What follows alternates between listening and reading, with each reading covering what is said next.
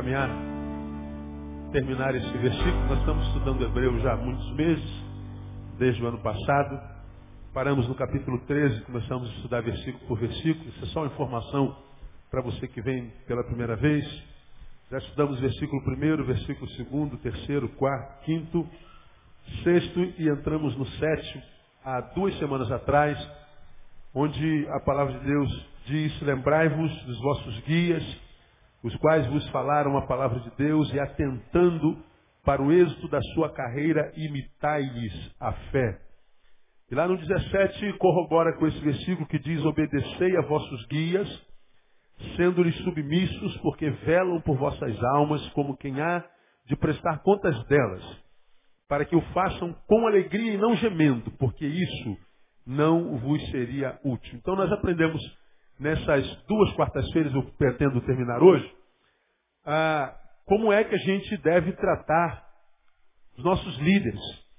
E eu falei com os irmãos na primeira quarta-feira em que falamos sobre o versículo 7, por que será que a forma de tratamento que a gente dá à nossa liderança está aqui nesse capítulo de forma tão destacada, ah, ah, se, se, se, se não fosse tão importante? Por que, que esse assunto, a forma de tratamento da nossa liderança está no meio de uma coleção de versículos tão profundos, onde fala sobre amor fraternal, que diz que é o que conta no final. O que conta no final não é o quanto eu sei, não o quanto eu fiz, é o quanto eu amei. Isso é o que tem que permanecer no final. Permaneça o amor fraternal. Não vos esqueçais da hospitalidade, porque por elas alguns, sem o saberem, hospedaram anjos. Falamos sobre isso três quartas-feiras. Falamos sobre lembrar dos presos. Nessa, nessa galeria de, de exortações está honrado seja entre todos o matrimônio. Seja a vossa vida isenta de ganância. Então a Bíblia fala de coisas profundas e pertinentes ao dia a dia. E no meio desse, desse amaranhado de, de exortações está lá, olha, cuidem da forma como vocês tratam vossos líderes. Ele coloca, é, honrado seja o matrimônio, fala da, da profundidade, da seriedade, da importância do casamento. E na mesma galeria ele diz, olha, cuidado com a forma como vocês tratam seus líderes espirituais. Ora, Deus pode ser tudo menos tolo e pode ser tudo menos alguém que joga a conversa fora. Se Deus colocou cuidado com a forma como você trata o seu líder, nesse contexto, é porque a forma de tratamento, essa relação entre ovelha e pastor, líder e liderado, é séria e pode influenciar positiva ou negativamente na nossa vida, embora muitas ovelhas não entendam assim. Se bem que as que não entendem assim, pode examinar a vida no particular que você vai ver como é que está a vida dela. Pode examinar, você vai saber. Então nós falamos que é, nessas duas quartas-feiras, eu deveria ter terminado na quarta-feira passada, mas não deu. Parecia que eu ia ministrar em causa própria, mas não é em causa própria. Eu estou falando aqui não só do líder Neil, mas de todos os líderes. Como é que eu devo lidar com o meu líder? Como é que você, membro dessa igreja, deve tratar o seu líder? Como é que você, que não é membro dessa igreja, deve tratar o seu líder? E por que, que a gente deve tratar? E como é que a gente tem que tratar, pastor? Eu tentei mostrar aos irmãos, atentando para os verbos desses dois versículos. Está lá, lembrar dos guias, os quais nos falaram a palavra de Deus, o, o verbo falar está tá implícito. Segundo verbo que nós falamos na semana passada, atentar para o erro da sua carreira, e em função disso vem outro verbo, imitar a fé. Nós falamos, lembrai-vos dos vossos líderes. E falamos o que é lembrar, é muito mais do que trazer a memória, é muito mais do que, ah, lembrei do pastor Neil. Deus abençoe o pastor Neil. Não. É muito mais do que isso. Lembrar pressupõe aprendizado. Ora, só me lembro do que um dia já soube. Eu não posso lembrar do que eu não sei. Então, quando diz, lembrai-vos dos vossos é, é, é, líderes, é, não vos esqueçais daquilo que você aprendeu com o líder com relação à palavra de Deus. E para eu lembrar, caso eu tenha esquecido, eu preciso de reflexão. Então, lembrar, entre outras coisas, é considerar seriamente o que você ouve.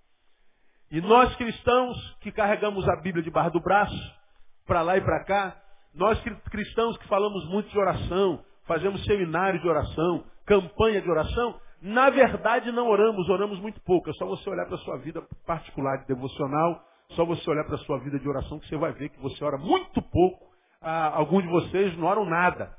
E também lemos a palavra muito pouco. E alguns de nós não lê a palavra quase nada.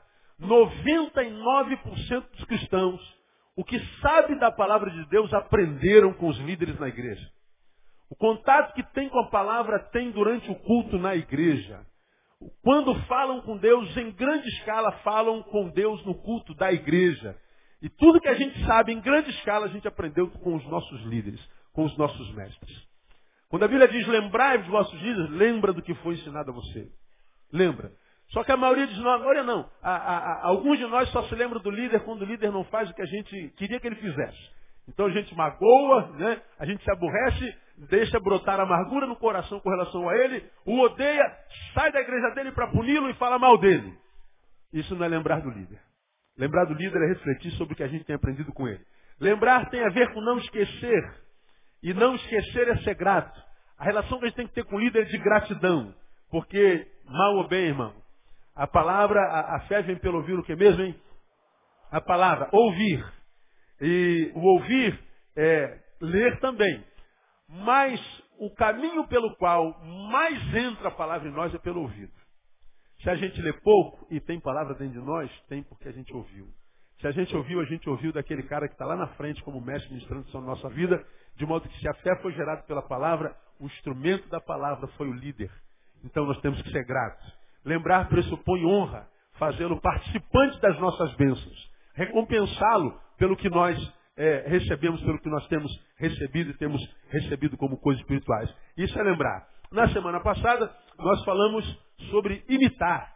Imitar num contexto pós-moderno é quase que pejorativo e negativo. Né? E o fulano parece um macaco de imitação. Ou seja, macaco de imitação é alguém que aparentemente não tem personalidade, vive por imitar. Mas esse texto diz o seguinte: se o líder prega a palavra de Deus, e se você atentando para a carreira dele, vê êxito, então você tem que imitar mesmo.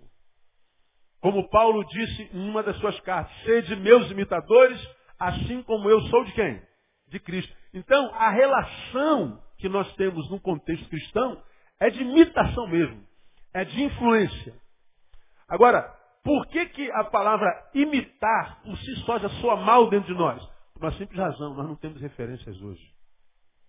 O que a gente vê é mau exemplo, o que a gente vê é mau caratismo, o que a gente vê é pilantragem, o que a gente vê é o que a gente não gostaria de ver. De modo que quando a gente vê alguém que aparentemente tem isso, a gente fica com medo de imitar porque a gente não sabe se é aquilo lá mesmo. Portanto, a gente tem que atentar para o êxito da sua carreira. E atentar para o êxito não é só ver um líder que conseguiu juntar um milhão de gente. Quer juntar um milhão de gente é fácil. Só botar o trazendo a arca aqui, né? Que a gente junta um monte de gente. Bota é, Cassiane, bota Fernanda Brum, né? faz show que a gente ah, consegue juntar os crentes é, é, astrólogos, né? Os crentes astrólogos são aqueles que estão sempre atrás de estrelas. Então, a gente consegue encher uma igreja fácil, fácil. E falamos quando é que a imitação é, da fé é, é, é, é positivo para o nosso coração. Hoje eu quero acabar falando sobre o último verbo lá do versículo 17. Obedecei a vossos guias. Obedecer. Primeiro, lembrar. Segundo, imitar. Terceiro, obedecer. Obedeçam a vossos guias. E antes de começar a falar sobre obediência, só quero lembrar vocês o seguinte. Isso aqui não é uma sugestão da palavra, é uma ordem da palavra. Lembrar dos guias é uma ordem. Não fazê-lo é pecado. Imitar os vossos guias é uma ordem. Não fazer é pecado. Obedecer a vossos guias é uma ordem, não é uma sugestão. Não fazê-lo é pecado. Ah, pastor, mas está difícil obedecer alguém. Se vira, casse, busque. Se você está numa igreja, quem sabe essa, e você não vê no seu guia alguém que tem vida moral, vida em Deus, para imitar, para obedecer, para lembrar, você tem que sair debaixo do pastoreio dessa pessoa. Se você está num lugar sobre, é, debaixo de alguém cuja vida você não respalda, não vê respaldo da palavra por causa da conduta, estar debaixo dele é estar debaixo de maldição.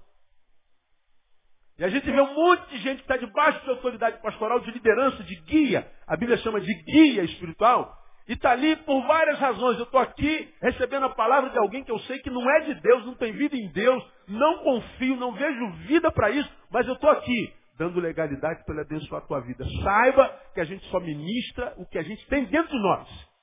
E o que tem em mim passa para você, seja lá o que for.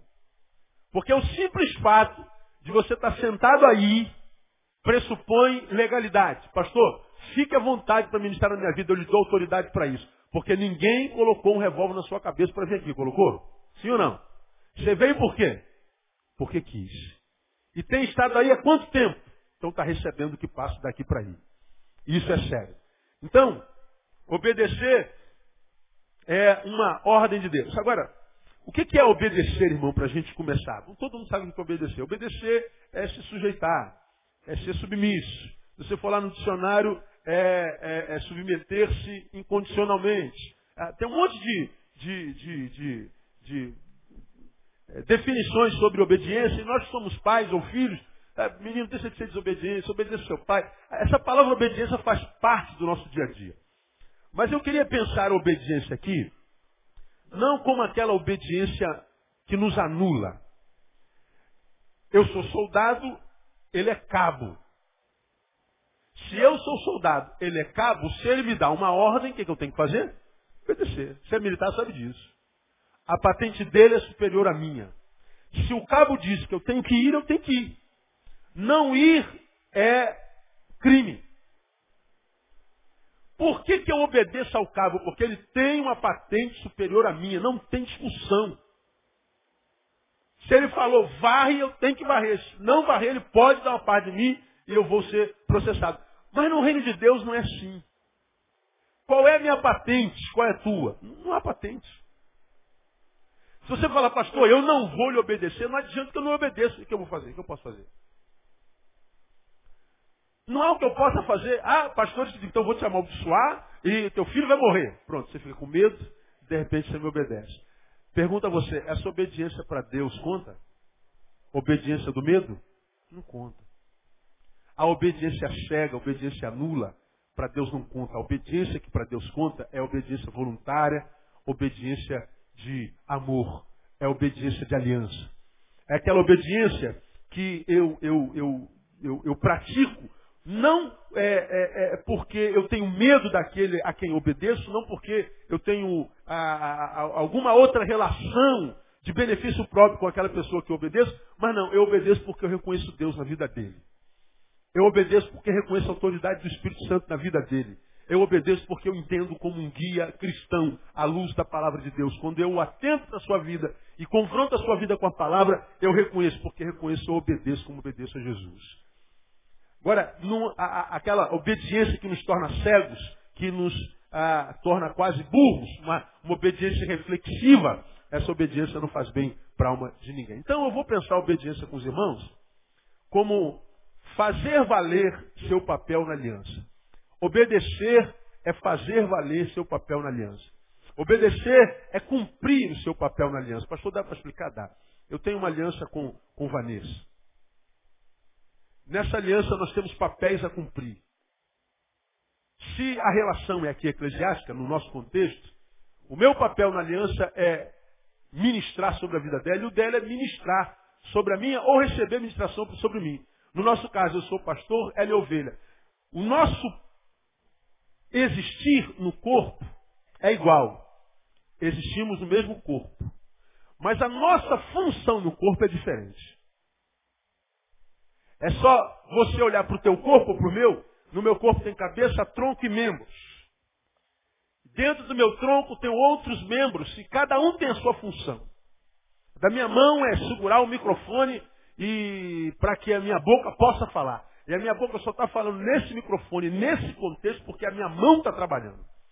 E a minha mão está trabalhando porque o cérebro deu uma ordem para ela. Mão, segura o microfone e traz a boca para que a boca fale. Então há aqui um, um conjunto de obediências e ordens acontecendo sem que a gente analise a obediência, não, ela acontece naturalmente. O cérebro manda e a mão obedece. No contexto eclesiástico, o pastor é líder e você é liderado. Se a ordem é para a saúde do corpo, o corpo obedece sem crise nenhuma. Agora, Quando a minha, a minha mente, se a minha mente, a mente do Neil, diz assim, Neil, vai ali no morro, pega é, não sei quantos gramas de cocaína e cheira. Dificilmente a minha mente obedeceria uma ordem dessa. A minha. De alguns faria isso com toda alegria. O problema é seu, né? Cada um tem um nariz que merece. Né? Eu nunca obedeceria uma ordem dessa. Nem que fosse pela curiosidade, nem que fosse porque eu quero ter sensações, eu quero é, viajar, é, eu quero. Não, a minha mente, o meu corpo, não obedeceria uma ordem dessa.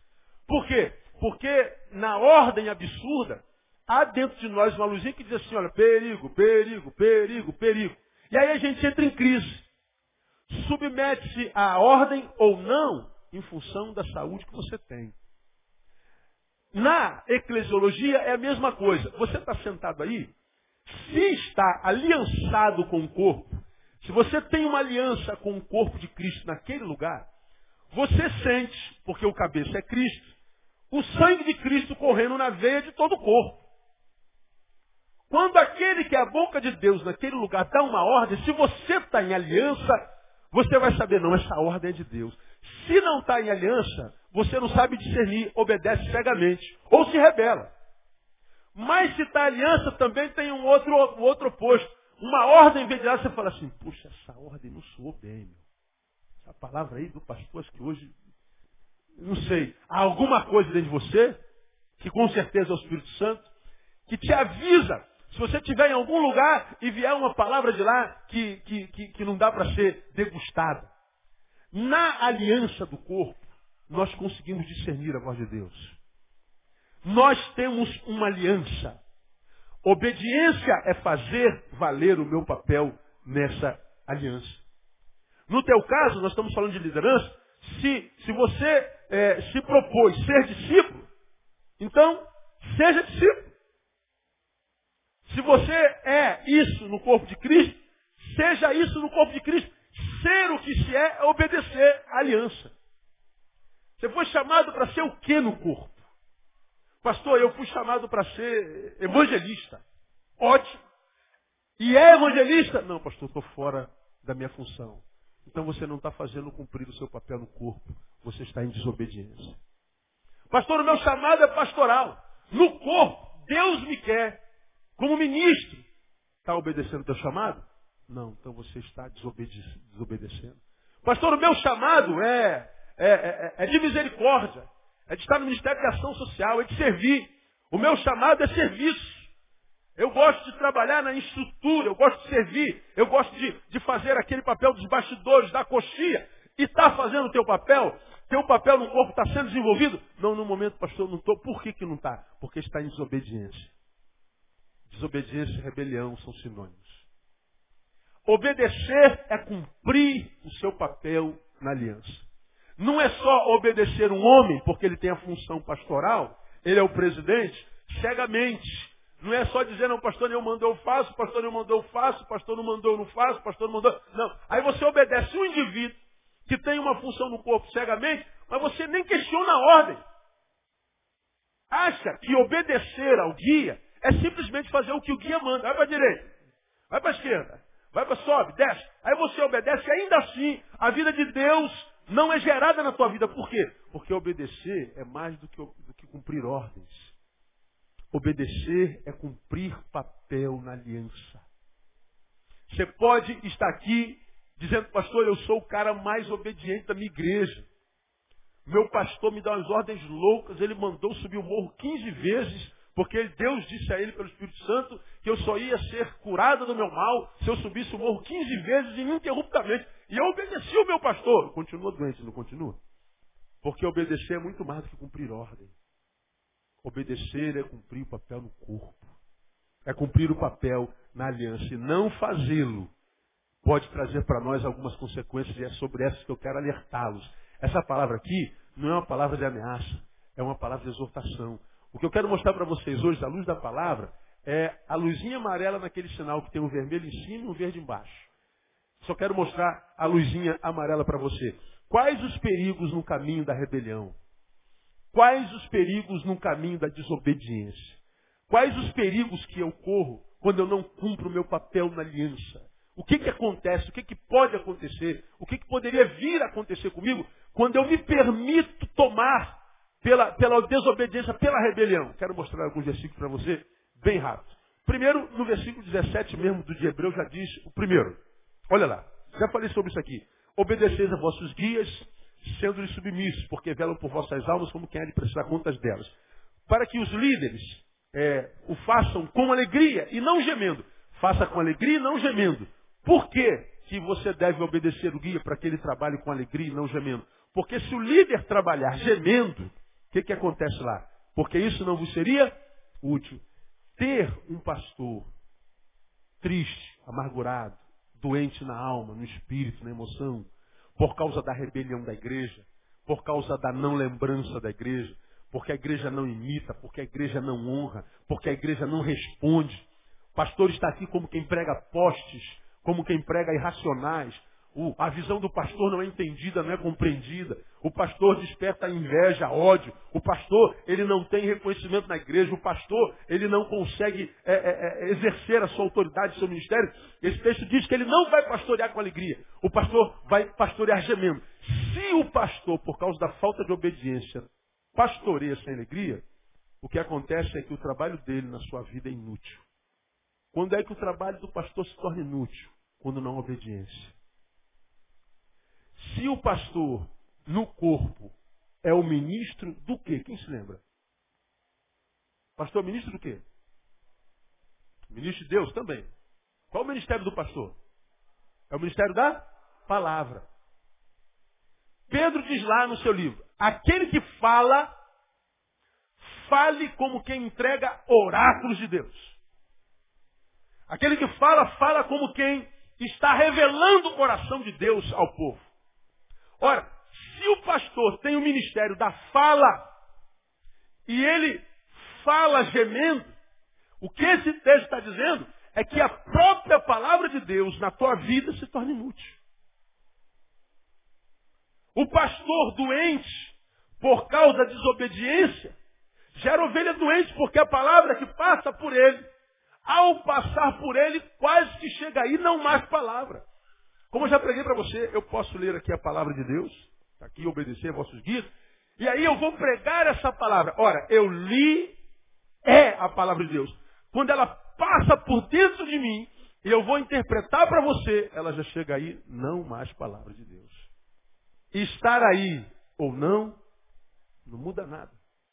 Quem não veio, ganhou. Vai dormir mais cedo. Quem não veio, ganhou. Está ouvindo música em casa. De repente foi para o teatro com a esposa. Quem não veio, sei lá, está no barzinho tomando a pretinha dele, ou a lourinha dele, dependendo de quem é ele, né? Ganhou. Porque estar aqui, para quem não vive em obediência, é estar aqui inutilmente.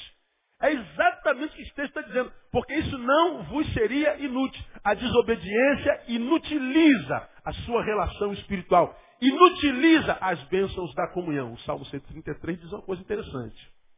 Ó, com bom, com maravilhoso, com suave é o quê? Que os irmãos vivam em união. Lá no finalzinho, no último versículo diz, porque ali o Senhor ordena o quê? A bênção e a vida para sempre. É na comunhão que o Senhor ordena a bênção e a vida. É na comunhão que o Evangelho se desenvolve uns aos outros. E o que, que esse texto está dizendo? Que quando eu ando em desobediência, eu anulo o trabalho do pastor, eu anulo o trabalho espiritual, o trabalho da comunhão. Eu anulo é inútil, porque isso não vos seria útil, seria inútil. Então, a obediência inutiliza a sua relação espiritual. Por isso que esse versículo está aqui numa galeria de exortações tão importantes como casamento, como hospitalidade, como amor, como ganância. A forma como eu trato, o meu guia, o meu líder, pode prejudicar profundamente a minha vida espiritual. Você faz tudo, cumpre a tua missão, mas a relação com aquele que está sobre você é doentia. Essa doença passa para você. Temos que ter muito cuidado, irmão, com essa relação pastor-ovelha. Uma outra característica da rebelião. Está lá em 1 Timóteo capítulo 3, versículo 6. Essa aqui eu não posso deixar de ler com você. Volta um pouquinho. 1 Timóteo capítulo 3.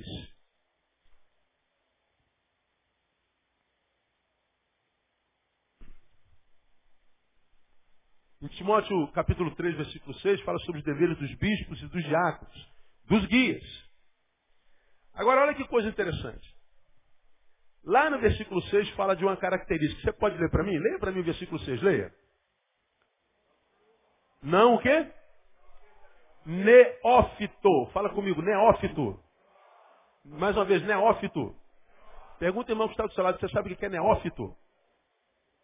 Quem aí daria a resposta não, não sei? Levante a mão. Quase todo mundo. Não neófito. Mas a ordem não para aí. Você não deve ser neófito. Sabe por quê? Sabe para quê que você deve evitar ser neófito? Diz o texto lá. Para que não se ensoberbeça e que mais? Leia para mim. Venha cair na condenação de quem? Do diabo. Não seja neófito para que você não seja tomado pela soberba e se tornando soberbo por causa do, do, da, da, da, de ter sido tornado neófito, cair na condenação do diabo. Olha que coisa interessante. Neófito é uma palavra que era usada naquele contexto para novo convertido, para iniciantes. Neófito, no nosso contexto, é o imaturo. É o imaturo. É o menino, existencialmente falando. E você vai se lembrar do que eu já preguei aqui. Lembra quando eu preguei perguntando a você qual é a diferença do maduro para o imaturo? Qual é a diferença entre o maduro ou o maturo e o imaturo? Ora, o imaturo é aquele que não sabe. E o maduro? Alguns diriam, é aquele que sabe. Mas não é bem por aí. A diferença é outra. O imaturo, ele não sabe e pensa que sabe. E o maduro, pastor? Ele sabe não. O maduro não sabe, mas sabe que não sabe. O imaturo, vou repetir, ele não sabe, mas pensa que sabe. E o maduro não sabe também, mas sabe que não sabe. Quem conseguiu entender? Alguém não entendeu? Todo mundo entendeu? Até lá. Vou repetir. O maturo e o imaturo. O maduro e o imaturo. Mesma coisa. Nenhum dos dois sabem. Qual a diferença de um para o outro? É que o imaturo, ele não sabe e acha que sabe muito. E o maduro, ele não sabe e sabe que não sabe. Logo, quem é que está apto para aprender, para crescer? O maduro.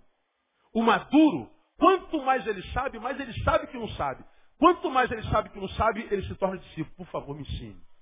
Sabedoria não ocupa espaço. Quanto mais, melhor. E é de graça.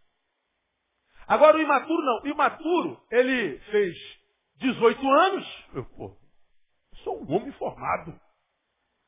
Eu sei tudo, pai. Não vem com seus conselhos velhos, ultrapassados, do século passado. Eu sei o que eu quero da minha vida. Já viu isso por aí, não? O cara acha que já sabe tudo. Por quê? Porque já está com 18. Agora, ele não sabe nada. Nós que somos maduros sabemos que ele não sabe nada. Mas ele acha que sabe muito. Não. O neófito é esse imaturo. O neófito é o imaturo que não sabe nada, imagina que sabe tudo de modo que ele não obedece mais ninguém. Acabou, agora eu vou viver minha vida solo, minha carreira solo. Eu não preciso que ninguém me ensine nada. Eu não preciso saber da autoridade de ninguém. O que, que aconteceu com o imaturo que não sabe pensa que sabe? Se soberbeceu. Quando ele se soberbece, ele cai na condenação de quem mesmo, irmão? Do diabo. Agora, grave que eu vou lhe falar. A desobediência e a rebelião nos torna parceiros do diabo na condenação. Qual foi a condenação do diabo? Por que, que o diabo foi condenado? Porque diz lá em Isaías capítulo 14 que ele queria subir mais alto do que, do que o Criador. Ele queria sentar no trono de Deus. A criatura ensoberbeceu, se achou que ele podia ser mais do que o mestre. Consequência disso, diz o texto que ele foi mandado para as partes mais baixas da terra a consequência do soberbo, ou o fim do soberbo é o buraco. A soberba precede a queda. Conhece alguém soberbo? Aguarde e veja. O fim dele é o buraco. Agora, o que, que esse texto está ensinando para mim e para você? Por que, que eu preciso obedecer? Porque obediência é sinônimo de maturidade. Obediência é sinônimo de quem se enxerga. Eu obedeço porque eu reconheço que é alguém que está sobre mim. Alguém que já passou pelo caminho que eu estou antes de mim. E que porque passou por esse caminho pode me dar algumas dicas, alguns bisus da parte de Deus. Achar que já sabe tudo não tendo passado por aquela estrada, por aquele percurso na história, no mínimo burrice. O imaturo é burro mesmo. Essa é a grande verdade. Porque o inteligente, ele sabe que não sabe. Como uma vez eu preguei aqui é, e disse, deixa eu ver se eu me lembro, sabe muito quem sabe que não sabe. Pois quem pensa saber alguma coisa ainda não sabe como convém saber. Né? Como disse lá o, o, o, o filósofo, tudo que sei é que nada sei. Quem falou isso mesmo? Quem lembra? Sócrates. Sabe quem foi o Socrinho? Foi o, o mestre, sabe de quem? Quem sabe? De Platão.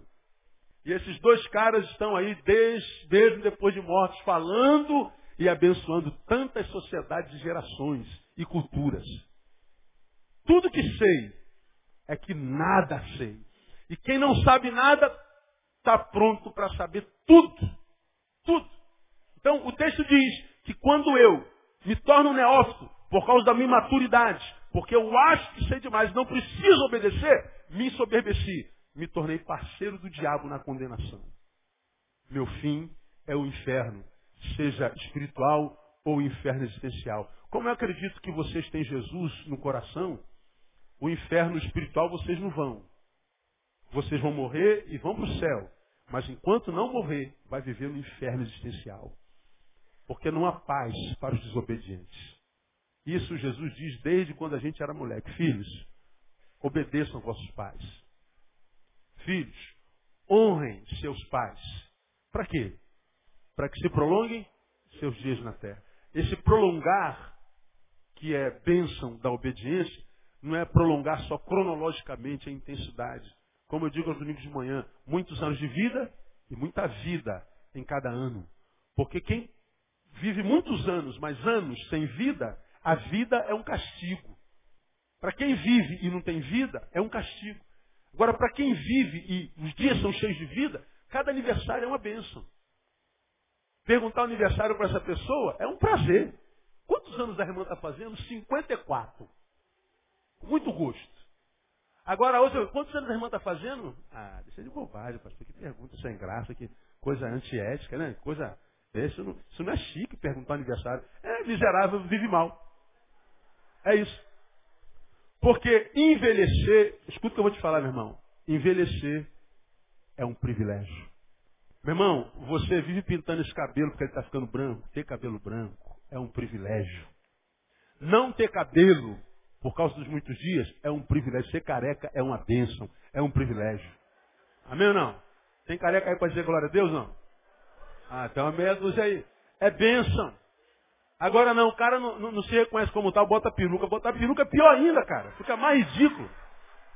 Pai, vê umas perucas aí que nem o diabo guarda aquilo, é uma coisa horrível. Assuma tua careca e pronto. Pastor, você não vai pintar a cabeça, estou doido com a minha cabeça, está toda branca, está demorando. Eu acho um charme o cabelo branco. Acho um charme. Pois é, envelhecer é um privilégio. Principalmente nessa geração de filhos que não obedecem pais, portanto é uma geração que morre cedo. Nunca uma geração morreu tão cedo como a nossa geração. Nunca tantos adolescentes e jovens morreram em tanta quantidade como nos dias de hoje. Por quê? Por causa da rebelião. O que mais? A desobediência não utiliza a nossa relação espiritual, nos torna parceiros do diabo em condenação. E Atos capítulo 23. Olha que coisa terrível. É semente para maldição. Não obedecer o seu guia traz maldição para a vida. E a gente precisa ter cuidado com esse negócio. Ah, lá em Atos capítulo 23, Paulo já tinha passado pela mão de Festo, pela, pela mão de Agripa, pela mão de um monte de gente. E aí ele agora estava diante do Sinédrio, preso. Quero que você preste atenção nesse texto. Atos capítulo 23, vamos ler o 22, 30, um versículo antes do 23. Quero mostrar a você o enredo desse acontecido. No dia seguinte, querendo saber ao certo a causa por que ele era acusado pelos judeus, soltou das, prisão, das prisões e mandou que se reunissem os principais sacerdotes e todo o sinédrio, e trazendo Paulo, apresentou diante deles. Fitando Paulo os olhos no sinédrio, disse, varões irmãos, até o dia de hoje tenho andado diante de Deus com toda boa consciência. Mas o sumo sacerdote Ananias, preste atenção, mandou aos que estavam junto dele que o ferissem na boca. Deram-lhe um soco na boca. Então Paulo lhe disse, Deus te ferirá a ti, parede branqueada. Tu estás aí sentado para julgar-me segundo a lei, e contra a lei mandas que eu seja ferido? Os que estavam ali disseram, injurias o sumo sacerdote de Deus? Disse Paulo, não sabia, irmãos, que era o sumo sacerdote, porque está escrito, não dirá, dirás mal do príncipe do teu povo. Quando alguém diz assim, o que? Você está injuriando o sumo sacerdote, a autoridade espiritual dessa sinagoga? Paulo, quando descobre que o cara é sumo sacerdote, mesmo safado, corrupto, mandou dar um soco na boca dele, Paulo diz, pelo amor de Deus, eu não sabia que era sumo sacerdote. Eu retiro a minha palavra. Eu não posso me lançar contra o sumo sacerdote. E olha que o cara estava agindo de má fé. Mesmo com o mau testemunho daquele sacerdote, Paulo diz assim, pelo amor de Deus, eu não sabia que era sumo sacerdote. Paulo retroage como quem pede desculpa e diz assim, eu não quero lançar palavras de maldição contra o sumo sacerdote. Eu não quero me levantar como sumo sacerdote, mesmo que seja um canalha como aquele Ananias. Por que, que Paulo faz isso, irmão?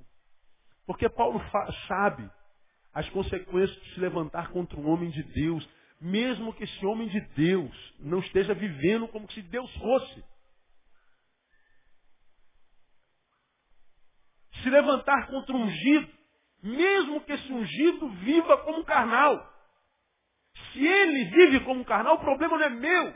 Eu não tenho direito, por causa da má vida dele, de me levantar contra ele, de derrubá-lo. Quantas igrejas, isso é uma, uma, uma, um comum na igreja batista, pessoas se levantam porque não estão satisfeitos com o pastor para tirar o pastor. Para botar o pastor para. Vamos levantar contra aquele homem porque nós não estamos satisfeitos com ele. Ora, se não está satisfeito com o cara, sai de debaixo da autoridade do cara. Mas derrubar ministro não é o papel da ovelha. Não foi você quem o colocou ali, então não é você que dali tem que tirá-lo. Isso é coisa de Deus. Sentou daí olhou, não tem mais Deus naquele homem. Saia de perto daquele homem, mas não se transforme num rebelde. Como se você fosse o salvador da igreja, como se fosse a tua missão, tirar o safado do pastor de lá. Se o pastor é safado, ele vai ter que se ver com quem? Com Deus. Vai que foi Deus que o colocou ali mesmo. Paulo está diante de um sacerdote pilantra, corrupto, que em vez de julgar com justiça, manda dar um soco na boca do, do cara. E Paulo cheio de autoridade espiritual. Mesmo cheio de autoridade, inocente, diz assim, eu não quero me levantar contra um sacerdote. Porque na cabeça de Paulo, se levantar contra um sacerdote, traz sobre si maldição. E ele faz alusão a alguns textos na sua palavra. E eu quero, nesse tópico, te levar num outro episódio que aconteceu lá em Números capítulo 16. Vamos a Números capítulo 16. Estou terminando. Depois desse só mais um e, como diria o outro, nós vai embora. Números 16. Vou te mostrar o episódio de uma rebelião grave que aconteceu lá em Israel, que Deus não deixou impune. Números 16. Você já abriu, amém? Olha lá. Ora, Corá, filho de Isar, filho de Coate, filho de Levi, juntamente com Datã e Abirão, filho de Eliabe e On, filho de Pelete, filho de Ruben, tomando certos homens, levantaram-se perante Moisés, juntamente com 250 homens dos filhos de Israel, príncipes da congregação chamados à Assembleia, varões de renome.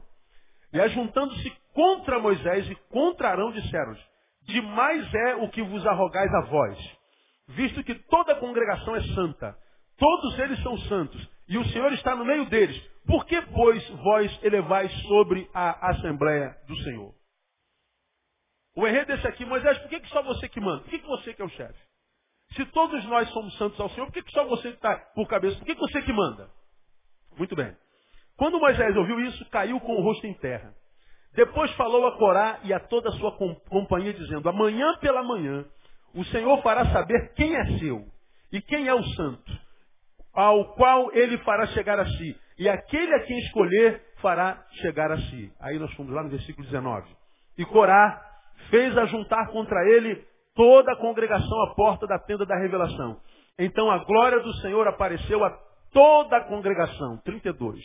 E a terra abriu a boca e os tragou com as suas famílias, como também a todos os homens que pertenciam a Corá e a toda a sua fazenda. Assim eles e tudo que era seu desceram vivos ao Seol, e a terra os cobriu, e pereceram no meio da congregação.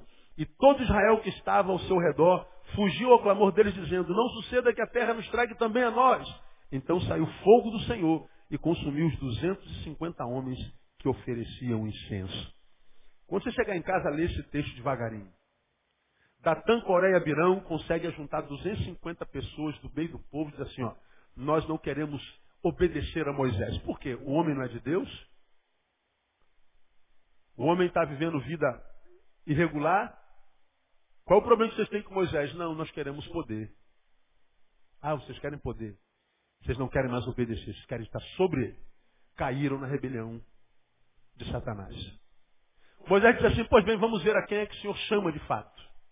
Ele convoca uma assembleia, e o Senhor aparece na assembleia, e para confirmar o chamado de Moisés, diz o texto, que o chão abriu debaixo dos 250 homens de Datã, Coreia e Mirão, e eles foram sepultados vivos.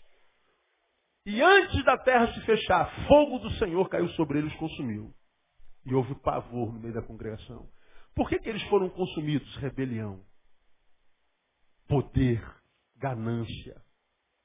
Amado, se você não tem como obedecer a um homem de Deus, mesmo que esse homem não seja de Deus, mas se ele está no lugar de um homem de Deus, não obedeça esse homem, mas não se torne um diabo na vida dele.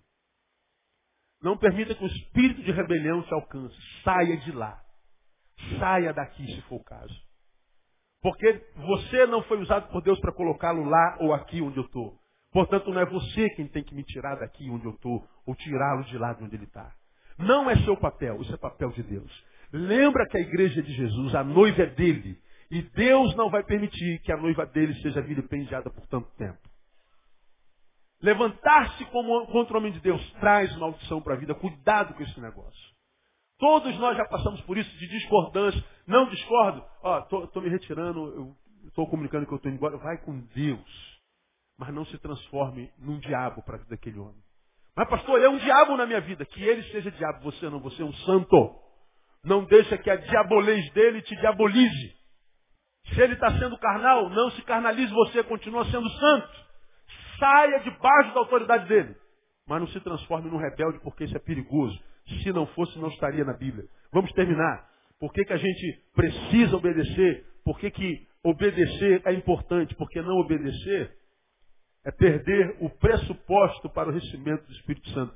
Para que nós recebamos o Espírito Santo, pelo qual somos salvos, convencidos do pecado, da justiça do juízo, pelo qual nós vencemos o mundo, que é dado a todos que nele confiam. Existe um pressuposto para que a gente receba esse Espírito Santo. Para que a gente seja cheio desse Espírito Santo. Para que a gente cresça nesse Espírito Santo. Para que a gente tenha autoridade do Espírito Santo. Qual é o pressuposto, pastor? Atos capítulo 5. Vamos lá. Atos capítulo 5. Atos capítulo 5, versículo 32, está escrito assim, ó, e nós somos testemunhas destas coisas, e bem assim o Espírito Santo, que Deus deu àqueles o quê? Que lhe obedecem.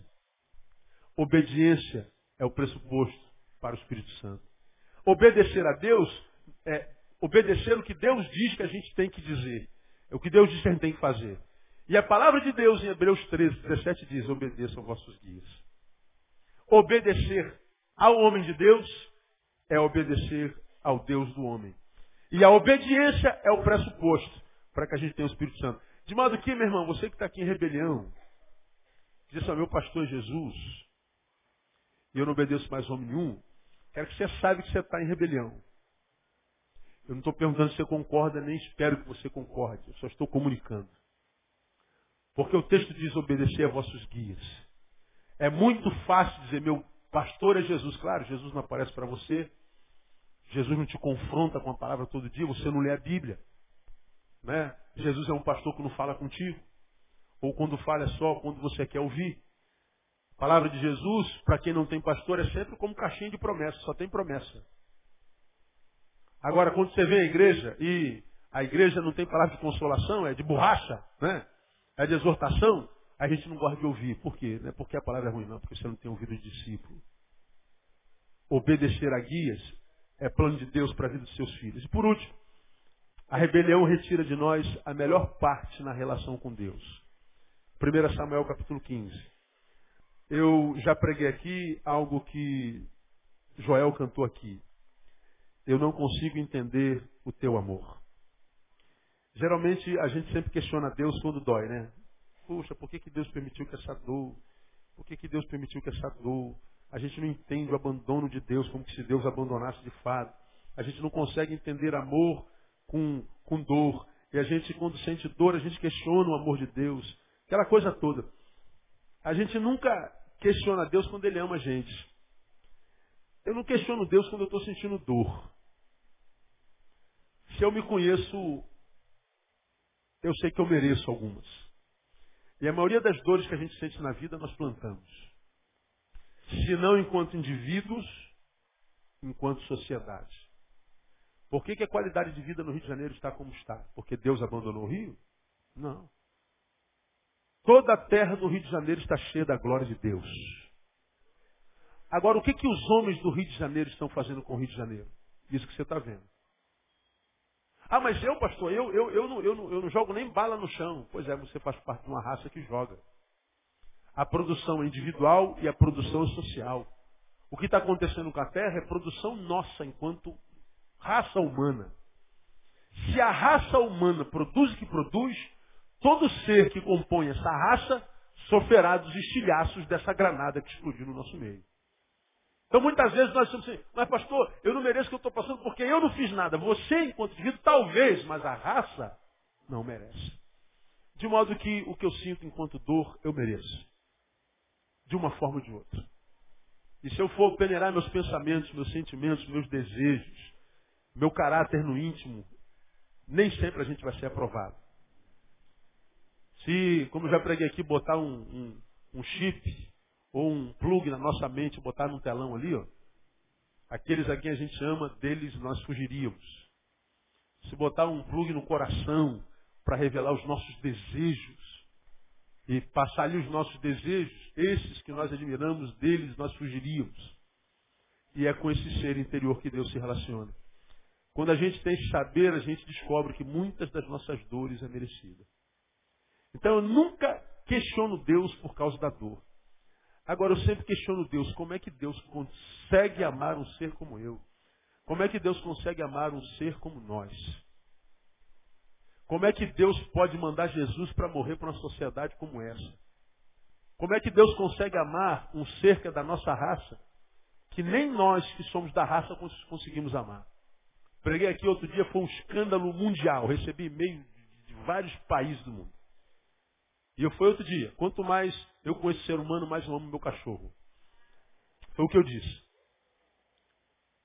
Quem disse, isso é plágio, porque quem disse isso com outro animal foi é, é, João Batista Figueiredo. Quanto mais eu conheço o ser humano, mais eu amo o meu cavalo. Foi um escândalo. Um escândalo. Agora, diga para si. Quer ver aqui? Eu tive no Barra Shop, fui ao médico hoje de manhã, encontrei com a nossa amada ali. Eu sempre entro por aquela, por aquela loja que tem os cachorrinhos. Quem conhece essa loja na Barra Shopping? Ó, quase todo mundo. Ninguém consegue entrar ali naquela porta do Barra Shopping sem fazer o quê? Dar uma olhadinha no cachorrinho. Ai, que bonitinho, tão lindo. Dá vontade de trazer tudo para casa. Hoje tinha um bulldog lá que eu fiquei apaixonado. Fui lá dentro perguntar quanto é. Dois e quinhentos. Horrível, não gostei desse cachorro. Esse cachorro não é de Deus. pode, pode ficar por aí. Dois quinhentos filhotes de bulldog, você tá maluco, isso é coisa do capeta. Né? O, cachorro é lindo, mas o preço é infernal. Aí eu fui embora lá para dentro do barra shop correndo. Né? Mas é lindo o cachorro, a gente, a gente se apaixona pelo cachorro. Agora, irmão, tá fácil amar o ser humano? Tá fácil se apaixonar pelo ser humano? Tá fácil confiar no ser humano? Tá fácil isso? Pois já está difícil, nem a gente consegue amar o nosso próximo, que é a extensão de nós mesmos. Deus nos ama a despeito da nossa produção. Como pode Deus amar a gente? Eu não entendo o amor de Deus. Quando a gente tem essa percepção de que é o amor de Deus que é extraordinário, não o castigo de Deus, a gente não consegue ficar impávido, a gente não consegue ficar nulo diante desse amor. A gente tem que responder esse amor com amor. Tem que responder esse amor com paixão. Tem que responder esse amor como esse menino cantou. O, o, o meu desejo é viver de forma a tirar sorriso dos teus lábios. Porque é isso que faz a vida valer a pena. Então, na relação com Deus, qual é a melhor parte? 1 Samuel, capítulo 15, versículo 22. Diz assim: Samuel, porém, disse: Tem porventura o Senhor tanto prazer em holocaustos e sacrifícios, como em que se obedeça à voz do Senhor? E ele diz: Eis que o obedecer é melhor do que o quê? Sacrificar. E o atender, melhor do que a gordura de carneiro. Sacrifício e gordura de carneiro era a liturgia do culto deles. Deus está dizendo assim: Deus não tem prazer em liturgia que não seja produto da obediência. Obedecer é melhor do que sacrificar. Hoje a gente olha para a igreja evangélica, me, me perdoe, eu não estou julgando, eu estou constatando. O povo evangélico é um povo feio. É o povo antipático, um povo esquisito. O sujeito se converte, fica feio. A mulher se converte, fica feia. Tem gente que se converte. Eu sei que não soa bem no ouvido de um monte de gente, mas é verdade. Tem mulher que se dá uma vassoura, voa. Eu já atendi, eu, eu não minto, eu não minto. Eu já atendi marido que, pastor, o que que acontece na igreja? O que que a minha esposa, depois que foi para a igreja, ficou feia? A mulher não se depila mais, não, não, não raspa as axilas, não se cuida. Não se preocupa mais com a aparência e diz assim, ah, é por amor a Jesus. Jesus quer que a gente seja feio? Aonde é que está escrito isso? Ora, se eu era feio, se o brilho da glória de Deus entrou em mim, eu tenho que ficar bonito. Se eu era bonito, eu vou ficar mais bonito ainda. Se eu era antipático, eu vou ficar mais simpático, mais social. Porque eu me transformo num ser humano melhor. Agora, não é a realidade do povo evangélico, que é um povo antissocial, é um povo feio, é um povo anti-intelectual. E a gente não gosta de ouvir isso, porque a gente está falando de nós, estamos sendo, a faca na nossa própria carne. Na nossa própria carne. Mas não deixa de ser verdade por causa disso. Ora, o que, que Deus quer? Esse sacrifício que nos enfeiura. Esse sacrifício que diz que a gente não pode ser mais amigo dos amigos, porque os amigos não são evangélicos. Esse evangelho que, que, que não nos permite mais fazer aqueles sexos que a gente fazia com o nosso amado, com a nossa amada. Porque agora Deus não, não permite mais que eu transe com meu marido, com a minha esposa, como eu transava antigamente. Ora, vocês são só uma carne. O sexo tem que ficar mais gostoso ainda. Aí a gente vê um monte de casamento acabando. Amém? Eu também acho, eu também dou glória a Deus. Eu vou dizer mais, hein, varão? Os anjos morrem de inveja da gente. Morrem de inveja. Né? Tem um filme aí que o anjo reduziu o seu ser humano por causa do amor, da paixão que a gente tem.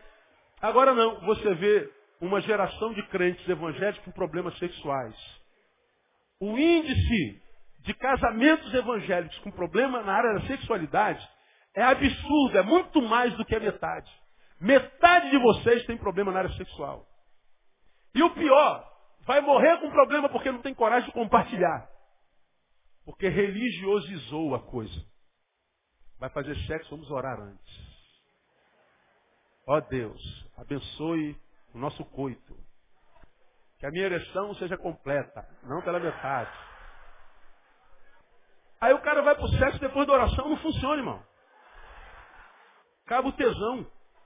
Aí você fala assim, esse homem é um pornográfico. Não, sou humano. E para mim sexo é santo. Está na Bíblia. E precisa ser pregado. Numa linguagem que a gente entenda. Mas não, a gente santifica tudo. A gente não toca no assunto. Aí faz a cara assim, ó, de alguns crentes que a gente vê no meio, cara de escandalizado. O cara ainda balança a cabeça assim. Ó. Ou então, quando ele está vermelho, ele, ele, ele, pega a Bíblia e começa a ler. O pastor está pregando. Está com problema sexual.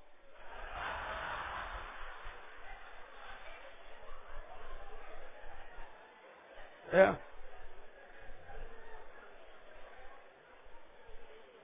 Termino. Você que é minha ovelha, você que não é minha ovelha, não precisa ouvir. A maior parte dos sacrifícios que os evangélicos fazem e dizem fazer para Deus, na verdade é um sacrifício ao nada.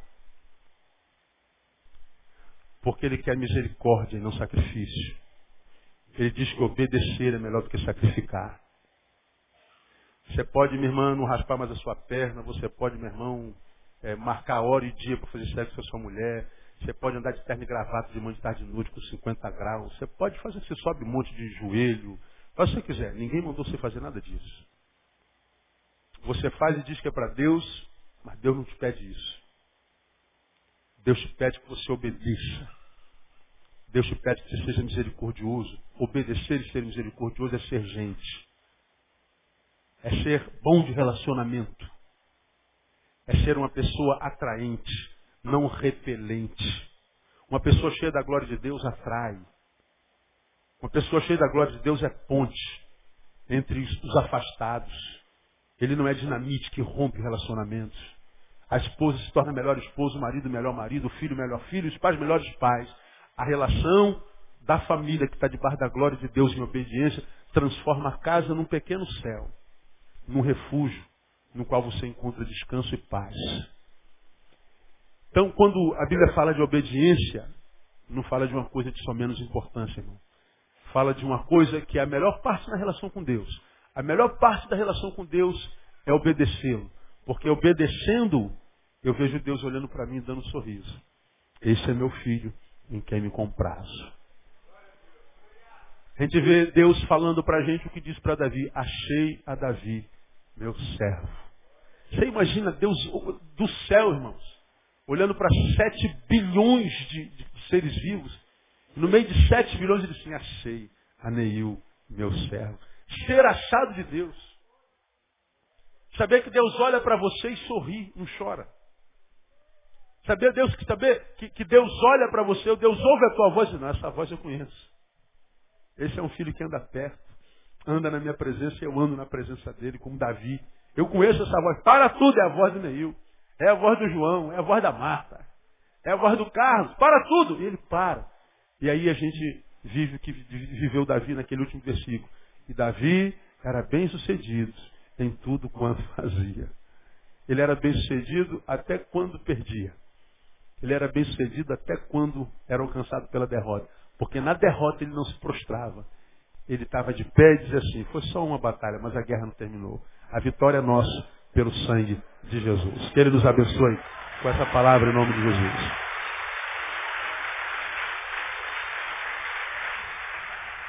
Como você pode ver, obedecer guia não é brincadeira. Então tratem de me obedecer, seus desobedientes. Vamos orar. Pai, nós te louvamos, porque a tua palavra, Deus, é tão gostosa, tão tremenda. A tua palavra, mesmo quando é de exortação, quando é para puxar a nossa orelha, ela faz bem, Deus. Nós recebemos o puxão de orelha, nós recebemos a exortação com alegria. É uma dor que gera alegria, Pai. Nós te louvamos porque a tua palavra não é pesada, o teu jugo é suave. E nós pedimos a Deus que tu nos abençoe com sabedoria. Tu nos abençoe com capacidade de discernir a tua voz em tantas vozes dentro da tua igreja, em cima dos teus púlpitos. Nós pedimos a Deus que tu não nos permita a sermos amaldiçoados com a confusão com a incapacidade de discernir quando é, és tu mesmo que falas. Ó Deus, nós queremos cumprir a tua palavra e nos ajude a sermos servos obedientes. Servos que andem em obediência para que nós sejamos abençoados, para que nós sejamos servos que despertem sorriso no teu coração, nos teus lábios. Nós queremos ser a tua casa favorita, Deus. Nós queremos ser um lugar onde tu gostas de estar. Nós queremos ser não mais um na multidão, mas queremos ser o servo que gera alegria no teu coração. Muito obrigado por essa palavra. Ajude-nos a retê-la e que ela frutifique na nossa vida no nome de Jesus. Agora que vamos da tua casa, leve-nos para a nossa. E leve-nos guardados. Livre-nos de todo homem mau, de toda bala perdida, de toda cilada do diabo. Caiam por terra os inimigos de Deus diante de nós. E que nós tenhamos o restante de semana abençoado na tua presença. Nós pedimos no nome de Jesus. Amém. Aleluia. Deus abençoe você, vão em paz. Não sai sem dar um abraço no teu irmão.